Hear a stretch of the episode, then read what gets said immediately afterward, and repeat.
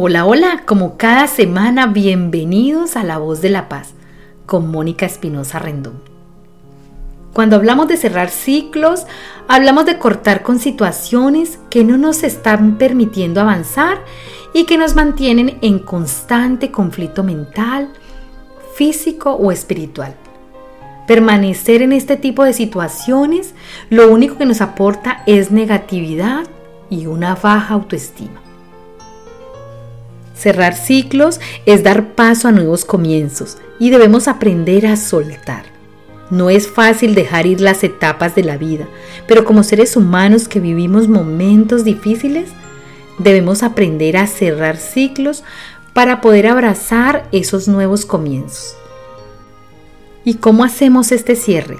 ¿Cómo podemos transitar estos cambios? Perdonando, perdonándonos, bendiciéndonos y dejando ir. Cuando entregamos todas las heridas y dificultades a Dios, Él hace todo nuevo para nosotros.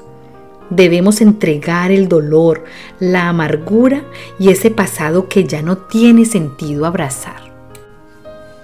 Debemos recobrar la alegría, la ilusión de un nuevo mañana, de un nuevo comienzo amando nuestro presente, viviendo nuestro presente y poniendo nuestro corazón en el presente y sintiendo que este es el mejor tiempo que hemos vivido.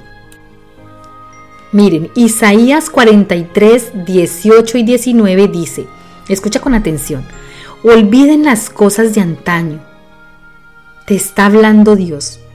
Olvida, suelta, entrega, deja de hablar de la traición Deja de hablar de lo que te dijo.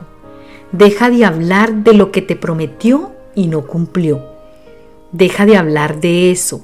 Entrégalo, bendícelo y olvida las cosas de antaño.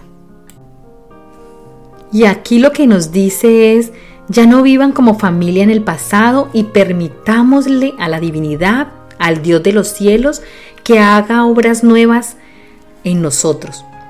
Y el Espíritu nos afirma que ya está sucediendo cuando tomamos la decisión de soltar y cerrar esos ciclos. Tomar la decisión de soltar, cortar o cerrar ciclos no es una tarea fácil, pero es necesaria para poder avanzar y crear nuevos cambios.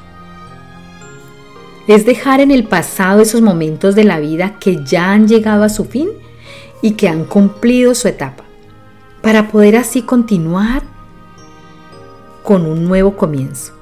Y esto no se trata de olvidar, sino de perdonar, aceptar y recordar con tranquilidad lo que ya no está funcionando para nosotros y para nuestro entorno. Es darnos la oportunidad de tener nuevos comienzos y de recuperar aquello que hemos perdido con el paso del tiempo y por causa de conflictos o diferentes circunstancias. A veces estamos tan ocupados huyendo de todo que no nos damos tiempo para ver a dónde realmente queremos ir. Debemos detenernos a sentir qué es eso que realmente queremos hacer, lo que nos hace feliz y que nos llena de satisfacción. Encontrar esa parte de nosotros que despierta sensación de amor, de paz y de total confort nos permitirá trabajar en nosotros de una forma consciente y amorosa. La vida es tan larga y tan corta al mismo tiempo que desperdiciar los días en la queja, el miedo y la indecisión nos alejan de poder disfrutarla en plenitud. No importa qué tan pequeños o grandes parezcan nuestros sueños, lo importante es lanzarse, es arriesgarse, incluso si no resultan como esperábamos. El solo hecho de intentarlo nos dará esa sensación de lucha y de poder. Es momento de cerrar ciclos de miedo, de dudas, de indecisiones, de creer que el éxito es solo para unos pocos. Y es el momento de abrirse a nuevas oportunidades, a nuevos comienzos que nos llenen de alegría constante. Por eso esto es una invitación a reconocernos y a encontrarnos y a encontrar esos sueños que hemos dejado en el olvido. Trabajemos en el perdón y en el resentimiento que nos ancla ese pasado que ya no queremos traer a nuestro presente. para que podamos cerrar esos ciclos de una manera amorosa y así abrirnos a los nuevos comienzos. Bendigamos todas y cada una de las situaciones que estemos dejando atrás y bendigamos todos aquellos nuevos comienzos que hoy traen nuevas y mejores oportunidades. Y recuerden que Dios siempre tiene tiempo para nosotros. Solo debemos buscarle y Él estará encantado de abrazarnos con ese amor inconmensurable. Como siempre, esto ha sido todo por hoy.